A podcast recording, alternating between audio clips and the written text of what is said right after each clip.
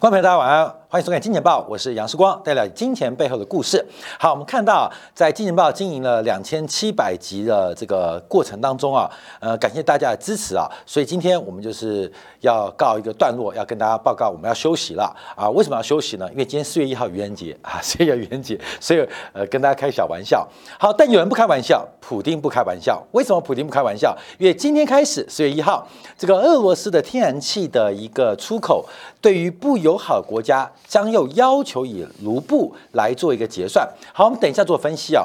俄乌冲突的赢家输家到底是谁？那目前看起来啊，最大的赢家已经出现了，就是这个 F 三十五啊，在最新的消息，前天啊，加拿大在考虑了十年之后，决定用一百五十亿美元的总金额来购买八十八架的 F 三十五战斗机，用来取代现在的主力 F 十八啊，这个大黄蜂战斗机。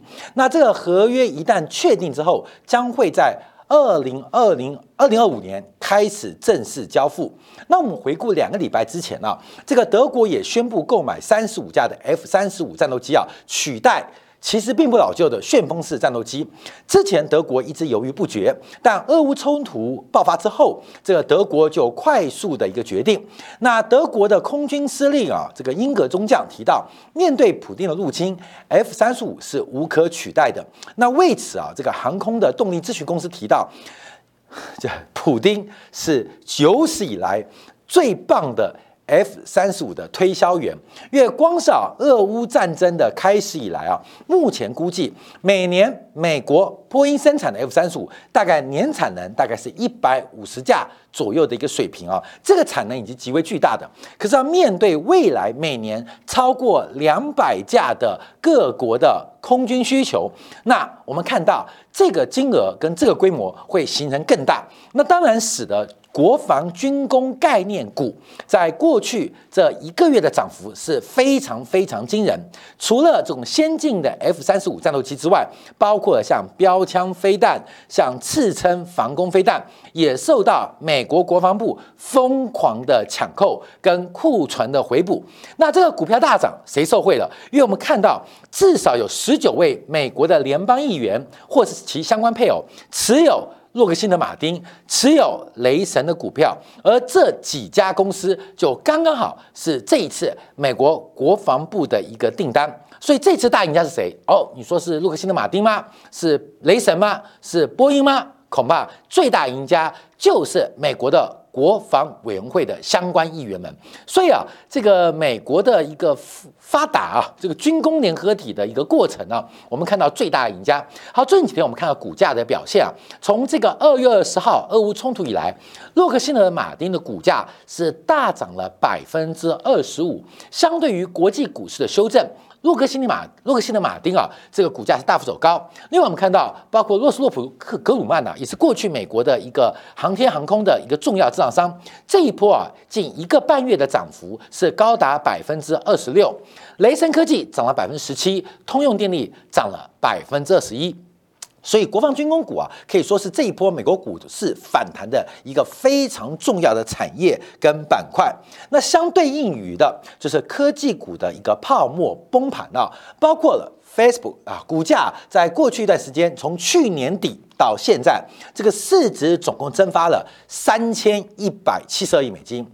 过去这一个季度啊。Facebook 啊，就蒸发掉三千一百七十亿美金。这个主客博做市值管理啊，已经是穷呃穷黔驴技穷啊，甚至用改名的方式试图来吸引投资人的。呃，这个购买，可是似乎看起来是失败的啊。这个元宇宙的题材到目前已经出现了泡沫化、破灭发展，指标股就是 Meta，就是 Facebook 啊，Facebook 股价已经出现了几乎跌幅超过三成。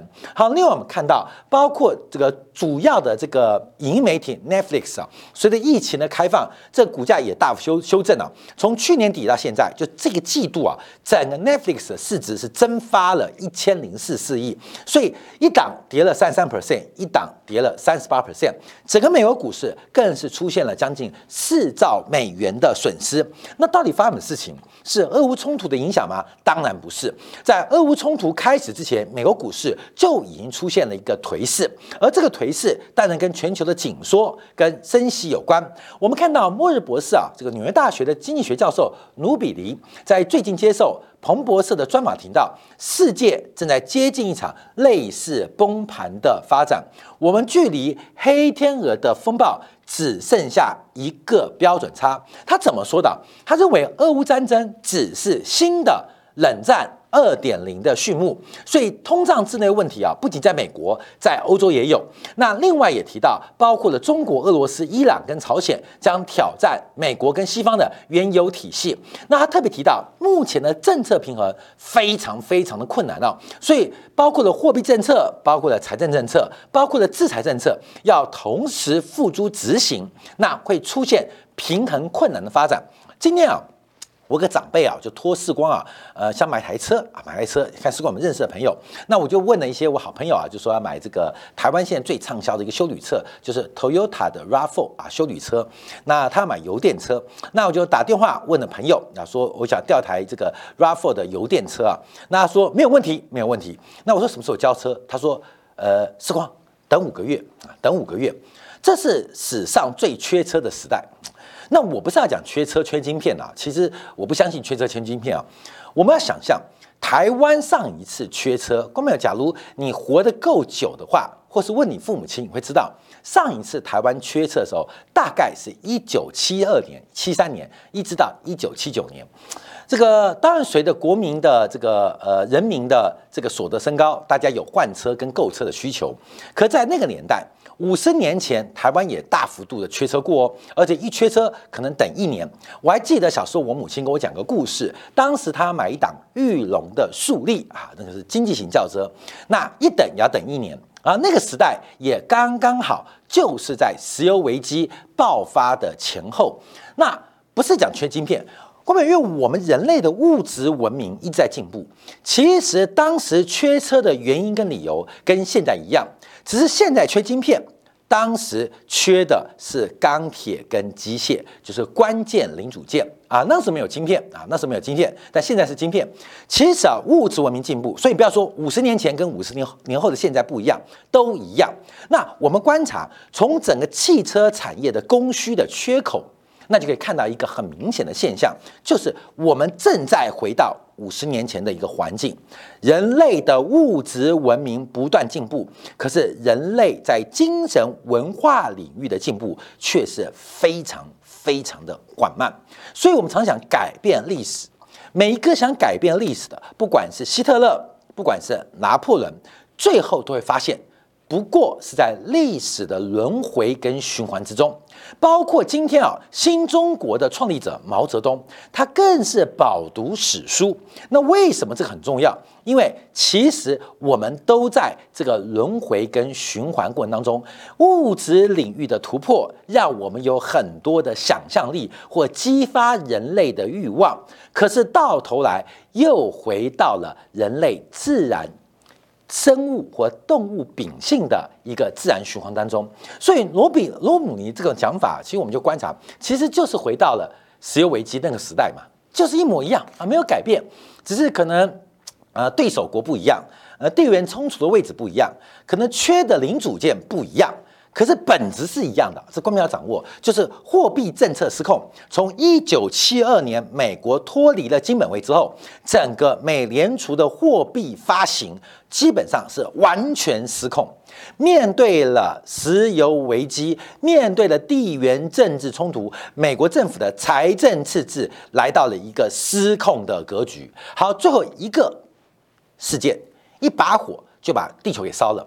一直等到，一直等到了世界首富和各国首富破产，也就是八零年代初期的变化之后，才解决了这场，呃，大家的梦魇，通胀的梦魇。所以，我们看卢比尼讲法，其实我们。看历史就可以知道这个变化跟发展。好，当然提到啊，这个路透社也针对这个富国银行投资研究报告，呃，我们认为啊，我们会将股市反弹当做一个礼物啊。可大家现在特别观察，因为整个美联储不再是投资人多头的保护伞，而而甚至啊，可能是一个非常大的风险。好，那我们看到股价的一个背离政策啊，非常非常的严重啊。我们刚包括股市的报酬跟债市的报酬，呃，非常难得在近年来出现脱钩的一个发展，而且从波动率的角度关注啊，从芝加哥期权股票的这个波动率跟债券波动率刚好天差地远，一个波动率来到低点，今年低点，一个是波动率来到了历史的高位，所以债市的风险、债市的变化对股市似乎在目前来讲出现了反向的关系，异常的稳定。异常的波动，那到底会发生什么事情？就卢比尼提到的这个市场的风险跟变化，我们不断提醒大家来做一个观察。好，我们看今天讲了八分之七啊，这个不是七分之八，八分之七啊，什么意思？也就是昨天呢，普丁签署了俄罗斯的天然交易气呃天然气的交易的规则法令，规定了所谓跟不友好的国家跟地区进行俄罗斯天然气交易的规则是必须。在俄罗斯天然气银行有这家银行啊，来开设卢布的账号。你们有外汇，不管是欧元、美元，你们先去天然气银行开。俄罗斯天然气银行是个大银行啊，它就叫俄俄罗斯天然气银行。那去这个俄罗斯天然气银行啊，来这个开户啊，开户。那把你们的美元、欧元各种货币。来优先购买卢布，再把卢布用这个账号来进行支付啊，进行支付。那我们看这影响力多大？为什么叫八分之七？因为到目前为止，全世界只有八分之一的国家宣布要制裁俄罗斯，有八分之七的国家虽然可能被列为不友好名单，但不敢制裁俄罗斯。所以，我们这个地图就出来了，全世界只有八分之一的国家。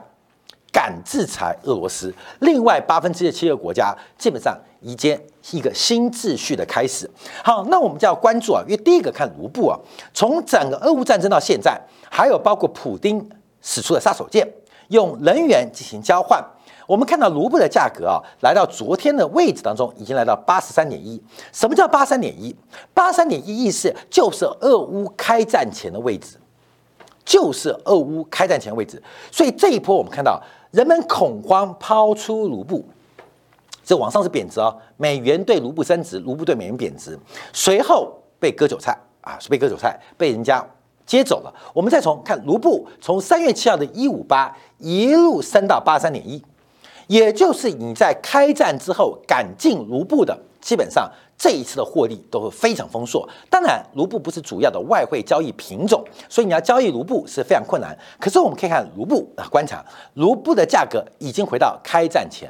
我们常用市场效率市场的角度啊，来做一个市场效率角度来观察，到底俄乌战争谁是赢家？光是从卢布做掌握，俄罗斯恐怕它不是输家啊？为什么？因为卢布的价格。越打卢布越升值哦，现在还没有，至少卢布已经回到了开战前的位阶。那会不会进一步卢布升破开战前的位置，来到了八十，来到了七十，甚至来到六十？那这个过程我们就可以确定一件事情：俄罗斯在这次俄乌冲当中，它可能在汇率市场所告诉我们的价格的一个讯号，它是俄乌战争的赢家。好，这跟台湾目前的接受新闻媒体的报道不同，因为大家不敢提啊，不敢提。但我们跟大家报告，从卢布的角度，他目前恐怕恐怕他不是个输家，甚至会成为一个赢家的角色。好，那我们就要回来观察了，因为这个德国会发生什么事情？我这边统计了一个最新的资料，跟大家来做分享，让大家有一个了解啊。全球产这个呃这个天然气第一名的是谁？是美国。美国占全球的天然气产量二三点七 percent，二三点七 percent，好，关注这二三点七 percent。俄罗斯是全球第二大的天然气产产量啊，换一个比示好了，这个这个颜色大家看不到，好，我们换一个红色的啊，红色的。美国占全球天然气产量二三点七，这是百分比，是谁？美国啊，美国啊，美国。世界第二大产量的是俄罗斯，十六点六，占全球十六点六啊，我们就用 R 替代。那第三个是谁？第三个可能大家不猜啊，伊朗啊，伊朗占全球的百分之六点五，我们就用 I 来替代哈，叫 IIT 啊，这全球三大的天然气产呃产出国啊。那我们常提到卡塔尔，卡塔尔在全年的全球的天然气产量大概只占不到百分之五。好，我们先看啊，美国占全球百分之二三点七，俄罗斯占全球百分之十六点六，那伊朗占百分之六点五。好，我们先把伊朗来解决掉，因为伊朗虽然是全球第三大的天然气产出国，可是伊朗对于天然气的消费跟需求占全球的百分之六点一。光明，你懂这意思了吗？它产出占六点五，但需求六点一，也就是全球天然气当中，伊朗可供出口的只占全球天然气消费的百分之零点四啊，因为这是恒等式嘛，供给跟需求，所以伊朗虽然是第三大国。可伊朗并没有太大的出口能力，只占全球百分之零点四。好，那我们对比另外一个数字哦。那美国是全球最大的天然气生产国，美国也是全球电天然最大的天然气需求国，多少？百分之二十一点八，这是讲需求面哦。这是美国，所以你把二三点七减去二十一点八，美国能够出口的天然气占全球天然气的供给跟需求当中，仅仅只有百分之一点九。啊，各位，仅仅只有百分之一点九。好，那我们现在观察哦，不是说美国天然气要卖给欧洲吗？我们看一下欧洲天然气的市场。欧盟是全球第二大的天然气消费市场，它的消费占全球的百分之十四点二。这个数字，各位，这数我圈起来啊，这是欧洲。好，我们来换换成欧洲，欧洲占全球的消费涨百分之十四点二。我们先帮来凑个数字哦，各位，这是欧洲的总需求。第一个，我们看一下欧洲自产天然气最大的是挪威啊，挪威占全球天然气产能百分之二点九，通通卖给欧盟啊。我们假设，另外欧洲第二大、第三大的分别是英国跟荷兰，他们的天然气产量大概合计在百分之一点五。好，这边所有百分比都是全球的占比啊。好，欧洲。自己就是挪威、英国、荷兰能够产出天然气，占全球产出大概就百分之四点五左右啊，百分之四点五左右，就是欧洲自产的天然气。那欧洲的需求占全球百分之十四点二。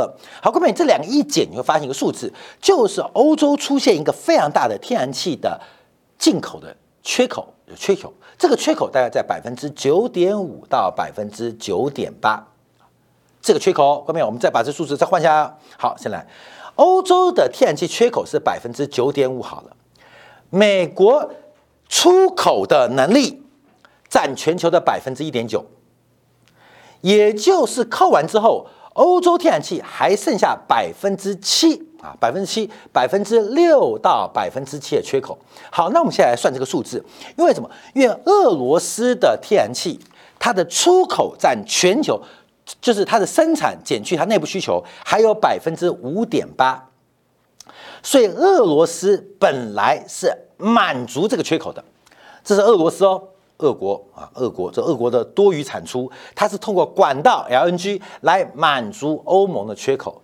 现在这个没有之后，观众朋友你要知道哦，全球没有任何一个国家。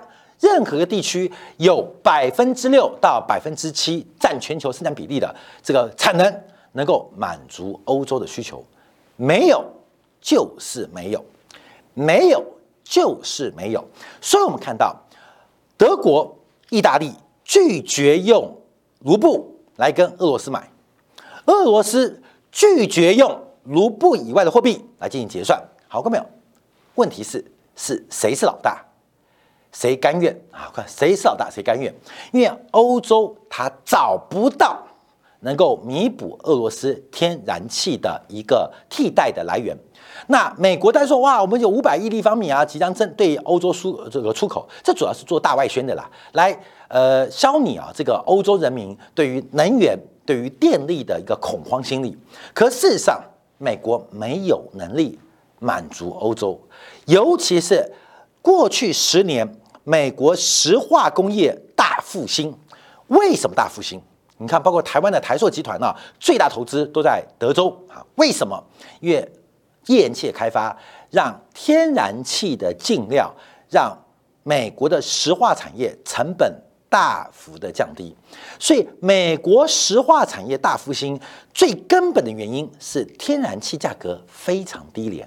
可是现在低廉的天然气被欧洲要要要买买买之后拉高了。所以，关众朋友站在美国的立场，你认为美国是希望每立方米几块美元卖给欧洲？还是透过天然气的加工提炼出乙烯，再把乙烯提炼出其他的塑化原料，按照公斤、按照公克卖给欧洲。所以美国是不可能满足欧洲的需求。这个故事将从今天正式开始，因为没有人知道用卢布来做结算。要怎么做结算啊？怎么做结算？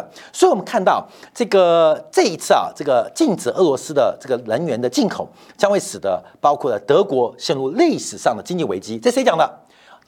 德国最大的最大的这个呃石化厂商巴斯夫嘛。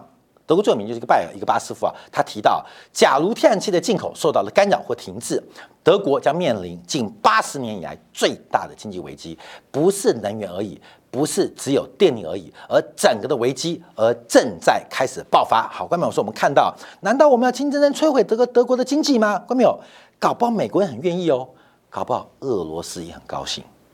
你懂意思吗？一个弱的欧洲，对于美国是最大的地战略利益。一个弱的欧洲，何尝不是俄罗斯最大的利益？观众去想哦啊，一个弱的欧洲是不是？美俄之间最大的共同利益，答案不就出来了吗？美国希望欧洲弱，让欧洲服膺于美国的淫威之下；俄罗斯希望欧洲弱，让欧洲没有抵抗俄罗斯的能力。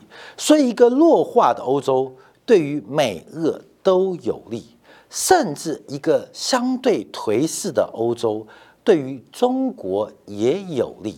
看到欧洲的衰落，受到天然气可能从短期事件影响变成长期结构的掣肘，我相信很多大国都非常高兴，我相信很多大型的企业也会非常高兴，这就是目前国际的博弈哦。所以，到底这场俄乌战争，美国那边煽风点火，普京。叫做配合演出，结果就是让脱欧之后没有英国的欧盟，没有英国的欧盟越来越弱化，让一个没有英国的欧盟，德法意西班牙核心的欧盟越来越弱，它符合美国、俄罗斯甚至。中国、日本的最高利益啊，关众所以我们想到底这场战争谁输谁赢？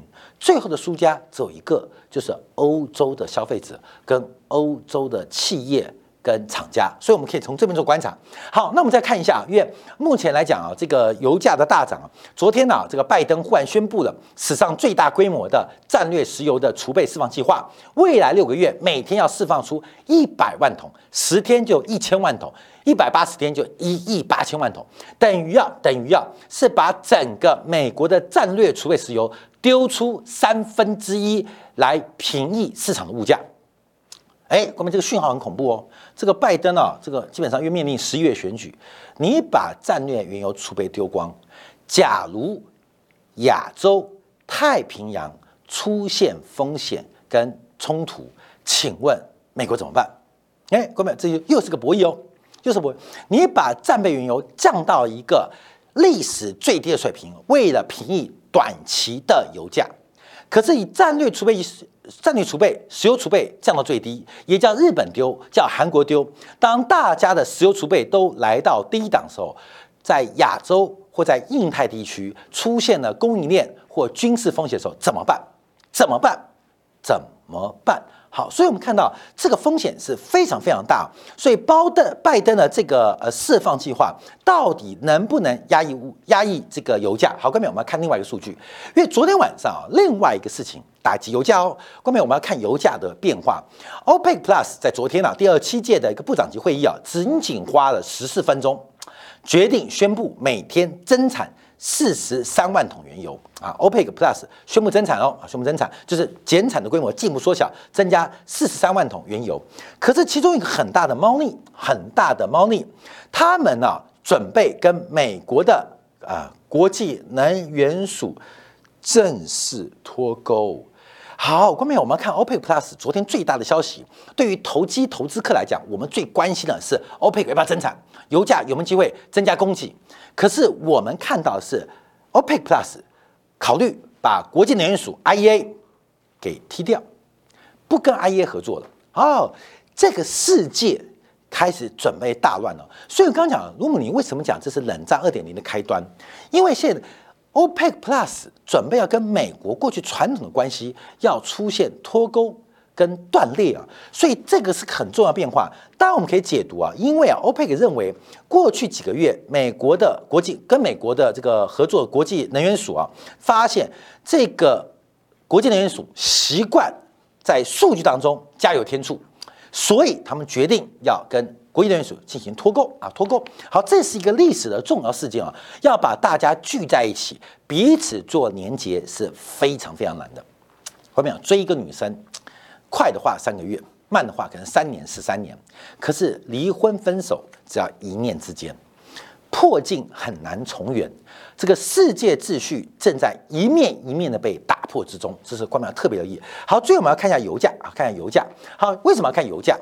昨天有两个利空哦，第一个是增量，OPEC Plus 每个月每天呢，呃，要增加四十三万桶的产量，这个四十三万桶啊，大概占全球的百分之零点四啊，也不算少了，这个累积起来很恐怖。另外一个是美国要祭出史上最大的战略储石油的这个战略储备的一个释放计划，一个是存量，一个是增量，这两个对油价。都叫做利空啊，都叫做利空。好，那我们做节目怎么关系？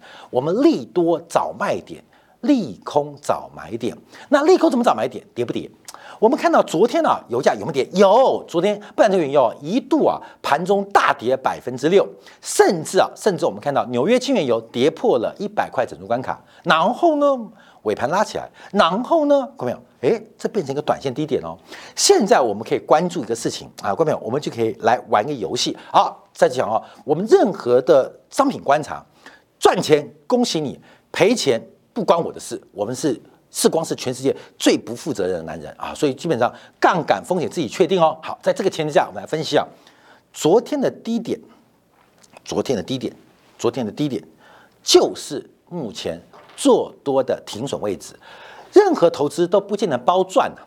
可是我们最重要是要抓到一个停损的位置，而昨天的低点，透过两个大利空，一个是 OPEC 增产，一个是美国释出战备石油的库存啊，这两个利空大不大？超级大。那大到什么地步？大到能不能把油价给灌破？所以昨天晚上的低点将会成为一个短线观察的位置。那中期做观察，那就是俄乌战争开打以来的一个颈线位置。大概啊，以半的原油当中也是在九十八到九九位置。所以现在出现了两道防线，两道防线。我们做投资、做投机，其实我不知道会涨多少，可能不仅不涨，还倒跌。可是我们重要的不是它会涨多少，重要是我们要守什么样的地方。那现在出现了两条的防险防守垫，一个是前沿阵地。主人低点，一个是总司令部在九十八附近，提供观众朋友来做一个参考。任何投资，大家都要注意到有风险，要懂得停损停利，要控制自己的杠杆。好，因为时间关系，我们分析到这边。稍后在精彩部分，我们进一步分析啊。昨天美国公布的另外一些数据，国际能源署被 OPEC 不要了。可是昨天农业部公布了最新黄豆跟小麦、玉米的种植面积。为什么这个数据重要？因为四月份。就要看黄小玉的种植面积。那另外是昨天美国的 PCE 的个人消费跟支出报告，我们会简单为大家做进一步的观察跟说明。